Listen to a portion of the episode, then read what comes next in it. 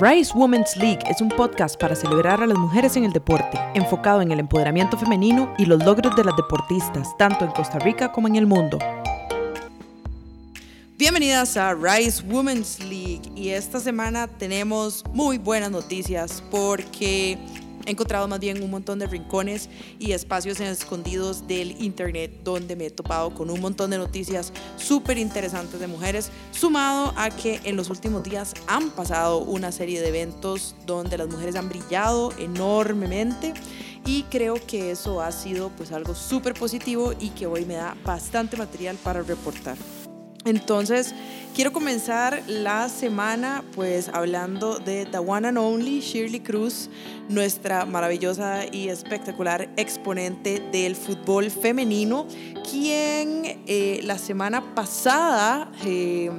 tuvo en sus manos la Copa de la Superliga China, puesto que ella junto al equipo con el que juega, que se llama Yangsu Suning,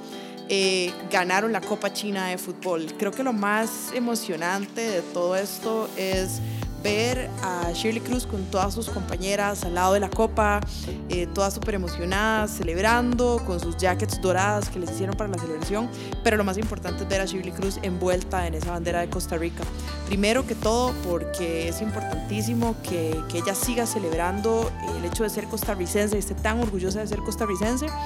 Y eh, segundo en importancia, porque adicionalmente ella sigue mostrando cómo Costa Rica es un país que puede generar fútbol de calidad. Entonces, Está muy linda la foto que publicó eh, CR hoy eh, del, campeonato de la liga porque salen todas las chicas celebrando. Eh, la mayoría de las chicas del equipo son asiáticas. Eh, creo que solo Shirley y otra chica más no lo son. Y además Shirley Cruz está pues bastante envuelta en la bandera de Costa Rica, lo cual es pues emocionantísimo.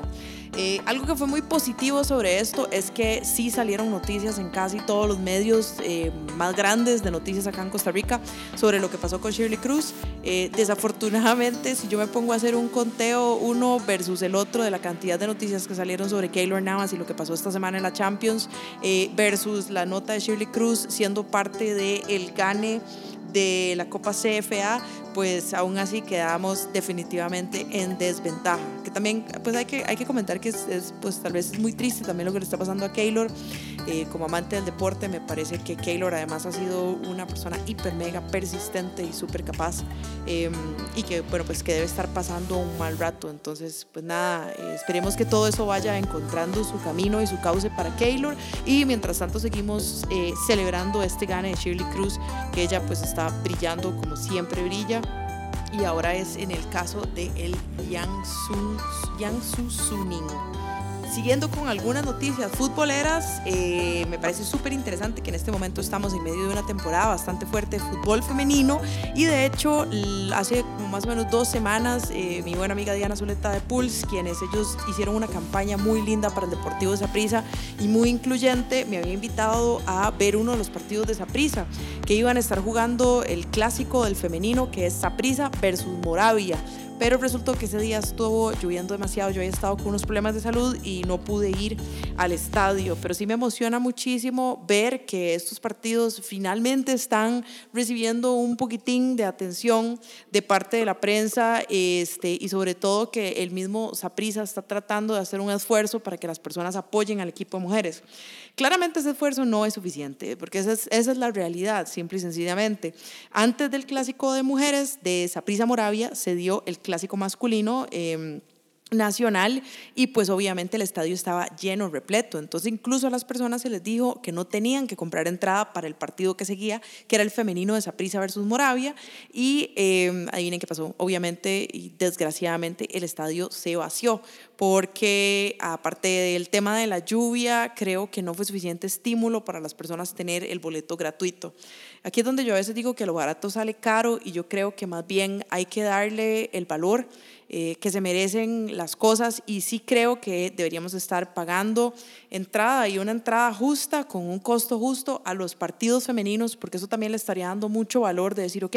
este deporte y, y este evento es tan importante como cualquier otro deporte masculino o como cualquier otro evento masculino. Entonces, sí, eh, le doy cheers a la página de, de Zaprisa Fútbol Femenino, que sí hicieron una muy buena campaña, hicieron una cobertura por parte de un equipo técnico y pues incluso hicieron unos diseños bastante chivas como para compartir y unos videos bastante chivas para compartir. Todavía, si ustedes quisieran ver el partido en el Facebook de Saprisa Fútbol Femenino, que el handle es Saprisa FF, pueden encontrar en una publicación del 4 de noviembre a las 7 y 56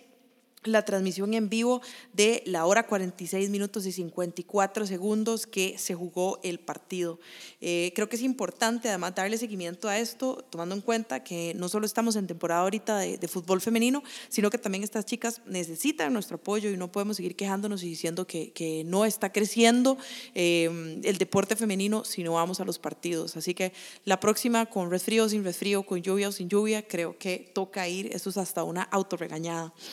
Em, ayer, el día de ayer, también se jugó Saprissa versus Dimas Escazú en el estadio Nicolás Macís. Desafortunadamente, hoy no vi absolutamente nada en la prensa al respecto, lo cual de nuevo me entristece y voy a seguir metiendo el dedo en la llaga con este tema porque creo que hasta que no se comience a ver esta, esta representación un poco más más exacta o más por lo menos 50-50 o por lo menos que fuera ascendiendo, pasando encima del 10-20% que pudiéramos verlo. Eh, algo que me parece interesante también mencionar es eh, dentro de deportes no tradicionales que eh, hay dos ticas que durante las últimas semanas han brillado en campeonatos importantes, como lo fue Maricruz Ortiz, que es una chica de 16 años que jugó esta semana en el Mundial Junior y aunque perdió el partido contra la boliviana Valeria Centellas, esta es la primera vez Em, en bastante tiempo que pierde un campeonato, dado que ella ya había tenido cuatro campeonatos ganados en el 2012 en Los Ángeles, en el 2013 en Bolivia y en el 2015 en Santo Domingo, República Dominicana. Ya, ya había ganado tres mundiales junior en su categoría. Me parece que esto es algo súper importante y digno de celebrar. Así que bien por CR hoy, que tiende a ser como quien pone más notas de, esta categoría, quienes son los que pusieron la nota. Finalmente, otra nota importante a nivel deportivo costarricense es que la esgrimista costarricense Karina Dyer, quien también tiene 16 años, Girl Power, Start Them Young, eh, conquistó la medalla de oro en el Centroamericano Mayor de Esgrima. Algo que me parece muy interesante respecto a esta nota es que viene la fotografía de la chica, me hubiera gustado ver la fotografía de la chica en acción, digamos, haciendo el, el, match de esgrima. Eh, algo que también me, llama la atención muchísimo de la nota eh, es que aunque aparece la nota y reporta más o menos cuánto ganó, que el puntaje final fue 15 a 10, no estoy segura cómo se mide el puntaje en esgrima, estoy aprendiendo un poquito de algunos deportes que no conozco tanto. Algo que me parece interesante que no se menciona es a qué nivel o qué tipo de, de, espada está utilizando en esgrima, porque en esgrima incluso hay tres categorías a nivel olímpico y creo que el comenzar a generar esa visibilidad también parte de que comencemos a decir, o sea, cuál es la disciplina, cuál es la categoría, cuál es el, el, el evento, eh, que tenga fotografías de, de, la persona en medio del pues, el encuentro, etc. Entonces, bien por la Nación haber publicado esa nota, pero eh, para la próxima, heads up, sería genial que pusieran ese otro tipo de información que también podría ser muy valiosa. Dentro de los deportes no tradicionales,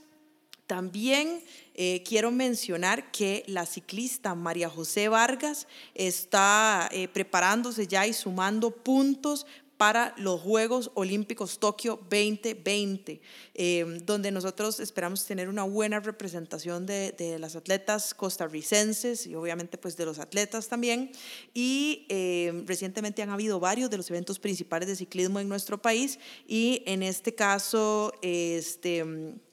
pues ya se abrieron las justas para todo el tema del ciclismo femenino. Eh, dentro de las noticias un poco tristes que hay, eh, de las pocas noticias femeninas que vi en La Nación, es eh, sobre la ciclista olímpica Milagro Mena, quien dio positivo en un dopaje creo que sería lindísimo que, que, los periódicos y que los medios no solo reportaran lo que, lo que no sale bien, sino también lo que sale bien. Y creo que es muy diferente cuando sale una noticia sobre algún chico o algún hombre que salió positivo en un dopaje, porque bueno, ahí y todas las noticias son de hombres, esa es la realidad. Pero cuando tenemos tan pocas noticias de mujeres y una de esas noticias es de un dopaje, pues eh, eso crea lo que se llama un sesgo cognitivo y crea como esta noción diferente de que tal vez solo este tipo de noticias hay o solo esto hay para reportar en el deporte femenino. Entonces, estamos hablando además de que Milagro Mena es una gran deportista, quien ha sido eh, medalla de, bronce en los Juegos Centroamericanos de Mountain Bike, eh, que es un título bastante importante. Los Juegos Centroamericanos son bastante, bastante importantes. Y em, creo que es, es, importante que tengamos pues toda la, la, variedad de noticias. Quiero también hacer la mención porque amo el ciclismo dentro de los deportes no tradicionales costarricenses, eh, que salieron varias notas sobre Kenneth Tencio en CR hoy esta semana. Kenneth Tencio es el segundo a nivel mundial. Eh, es un atleta Red Bull también y Kenneth Tencio eh, comenzó en el BMX eh, hace más o menos como menos de 10 años, comenzó a los 15 años y realmente le cuento un poquito en, una nota que les voy a compartir cómo, cómo surgió esa relación de él eh, con el ciclismo y cómo ahorita incluso es un atleta Red Bull, lo cual para cualquier tipo de atleta que hace deportes no tradicionales o deportes eh, que son un poco más como de acción o de de riesgo, eh, resulta algo demasiado importante que nosotros tengamos al segundo del mundo, o sea, la medalla de plata eh, en nuestro país. Entonces cuenta la historia un poquito que estaba bastante nervioso antes de comenzar la competencia y cuenta un poquito más o menos cuál fue, cuál fue la, el, Cuento un poquito además Kenneth Tencio que estaba bastante nervioso y que pensó en Costa Rica muchísimo y que pensó en, en, la importancia de estar participando en este evento y también habló un poquito sobre cómo va a estar participando en los Juegos Panamericanos de Lima 2019 para los cuales también debemos estar súper mega atentos. Ok, entonces, entrando un poquito a eventos internacionales, noviembre eh, ha sido un mes bastante, bastante, bastante movido.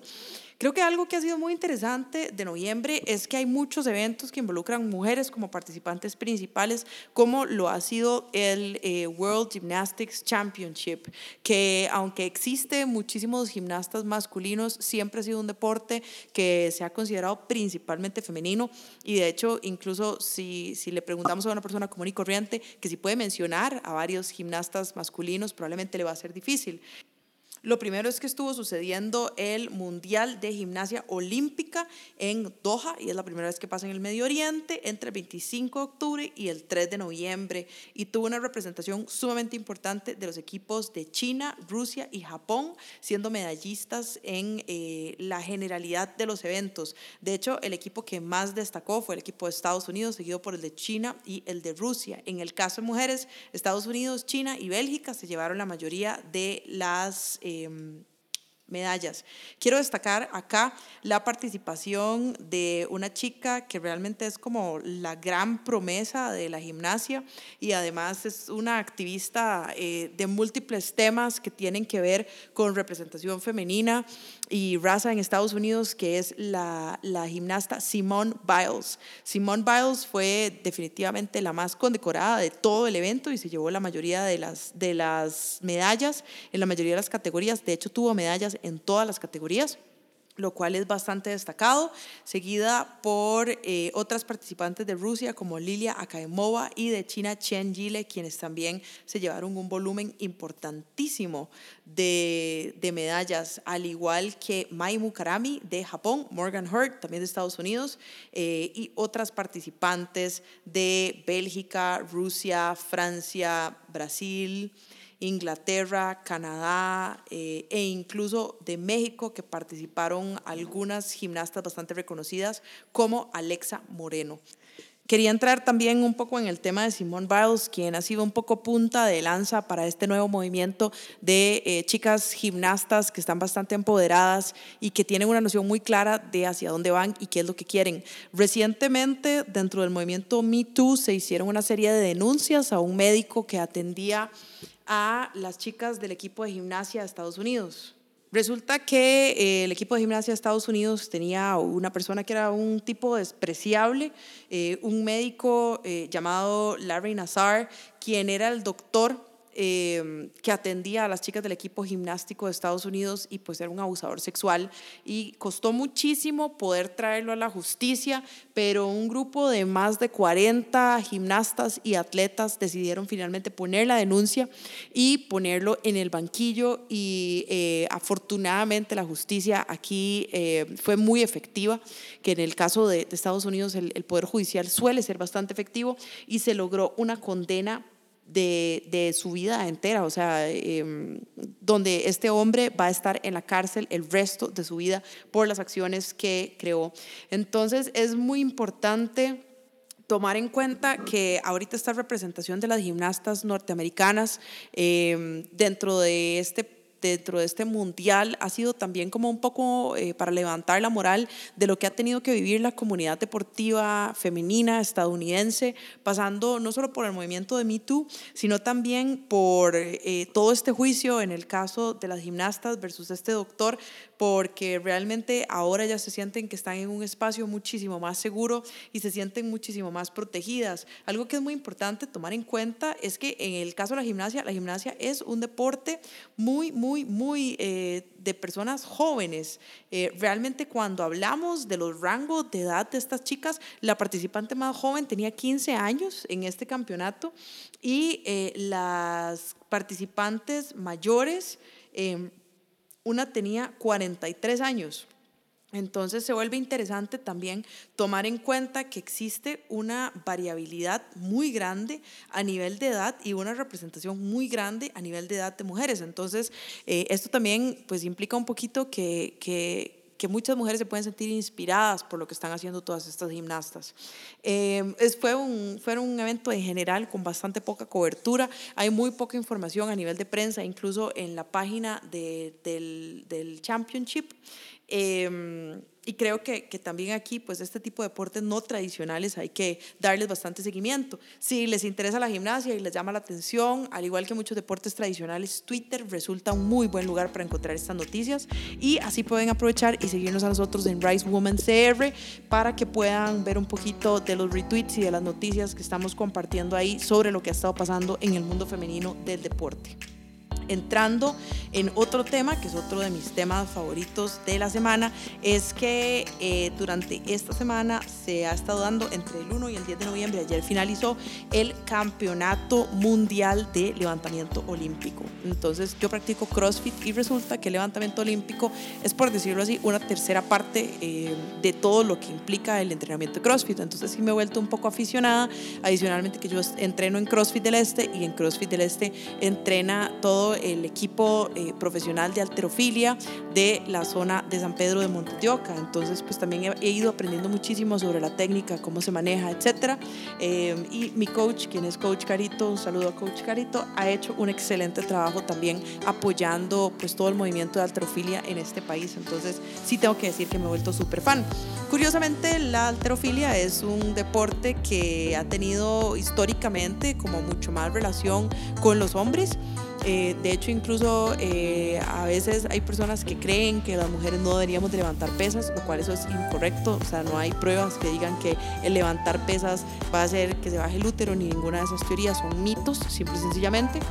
de falta de conocimiento. Y esto lo prueban estas chicas que son realmente, o sea, son unas máquinas de levantar especialmente en eh, países como China y Tailandia, que tienen algunas de las mejores levantadoras del mundo. De hecho, en los eventos de Snatch y Clean and Jerk, que son dos de los movimientos principales, que el Snatch es un movimiento rápido donde se levanta la pesa desde el suelo y se lleva hasta el cielo. Tiene varias variaciones, se puede hacer eh, con sentadilla o se puede hacer directamente lo que se llama un Power Snatch o se puede hacer desde la cintura. Eh, son movimientos muy, muy difíciles. Y luego en el caso del clean and jerk, que es un movimiento donde se lleva la pesa desde el suelo hasta los hombros y posteriormente se levanta sobre la cabeza. Aquí brillaron las competidoras de Tailandia llevándose en casi todas las categorías de peso, por lo menos las categorías de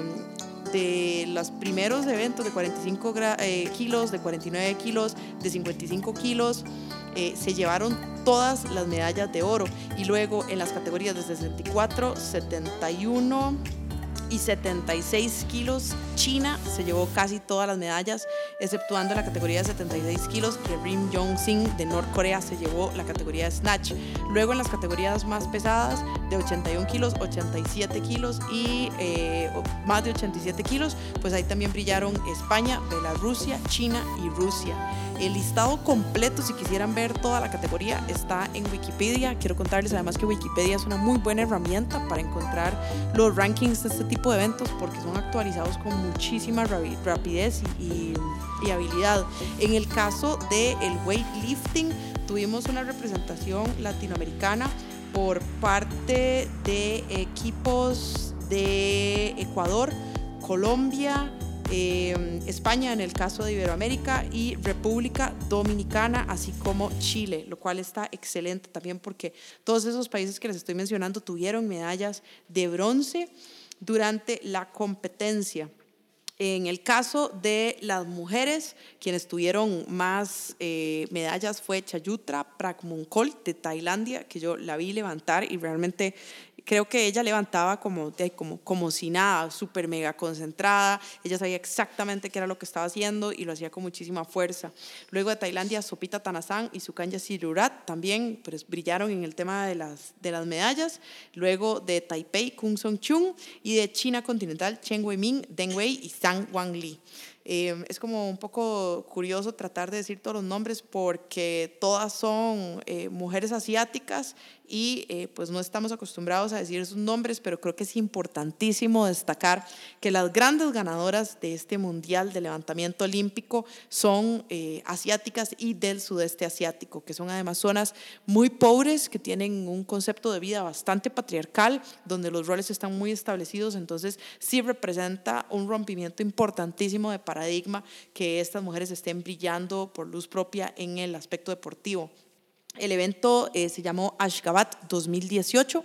y eh, fue el campeonato del weightlifting. Y sé que esto es algo como muy nerdo de entrar tanto en el detalle del weightlifting, pero me parece absolutamente importantísimo. Además, quiero hacer eh, destacar que, como les había mencionado la vez pasada, en el ICODER publican las agendas deportivas, pero resulta que tienen más de tres semanas de no estar publicando la, la agenda deportiva, que me parece que ahorita viendo tanto evento es súper relevante que las estén publicando. Entonces, traten de estar atentos, estarse fijando qué, eventos deportivos están saliendo, eh, seguir las ligas que les parezcan interesantes de Costa Rica, etcétera. Ya para ir cerrando un poquito, este, les voy a contar cuáles son los eventos que vienen en las próximas semanas y qué se va a estar dando para que puedan estar buscando qué tipo de eventos quieren seguir durante el mes de lo que queda de noviembre. Para esta semana, hoy teníamos el Fórmula 1, hoy es 11 de noviembre, tenemos el Fórmula 1 de Sao Paulo, eh, tenemos también encuentros de la Liga Rugby, tanto masculina como femenina, porque se está haciendo el, el, el Campeonato Internacional de Rugby. Eh, además, eh, en el tema del cricket, que tal vez aquí no somos muy seguidores del cricket, pero en toda la zona del sudeste asiático, de Inglaterra, Irlanda, etcétera, el cricket es súper mega importante. Luego, ya para mediados de mes, entre el 15 y el 18, va a estar el Campeonato Mundial de Golf en Dubái y van a haber varios partidos de la UEFA Champions eh, durante mediados del mes también más o menos comienzan a partir del el 16 de noviembre y ahí siguen más o menos hasta el final. También entre el 23 y el 25 va a estar la copa final del Davis Cup eh, de tenis y luego van a seguir algunos eventos de Fórmula 1 para el 25 Em, así como al comienza también además la copa de las copas de cierre de temporada de algunos equipos como el hockey en India, que es un poco raro, pero de ahí pues, está muy bien. Em, así que les recomiendo ponerse a ver qué está pasando en las próximas semanas y seguirle dando mucho seguimiento, sobre todo al fútbol femenino. Por favor, compartan esas noticias, estén pendientes, em, vean los partidos si pueden, por ejemplo, el caso de ese de prisa que está ahí en línea, que se puede ver, y vayan viendo quiénes son las jugadoras que les gustan y, y por qué juegan bien. Y es cuestión de ir aprendiendo. Eh, hay muchos deportes de los que no sabemos nada, pero con el tiempo podemos ir aprendiendo. Es mucho más fácil buscar las reglas reglas de un deporte eh, y a partir de ahí ir aprendiendo qué, qué jugadores qué atletas nos gustan. Entonces nos vemos la próxima semana. Espero que haya sido de provecho y que les guste mucho el reporte de esta semana y pues que tengan una semana excelente. Nos vemos. Si tienes dudas y quieres que entrevistemos a alguna deportista o incluso quieres recomendarles alguna buena noticia que viste de deporte femenino, entonces puedes escribirnos a nuestro inbox o a nuestro email ricewomancr at gmail.com.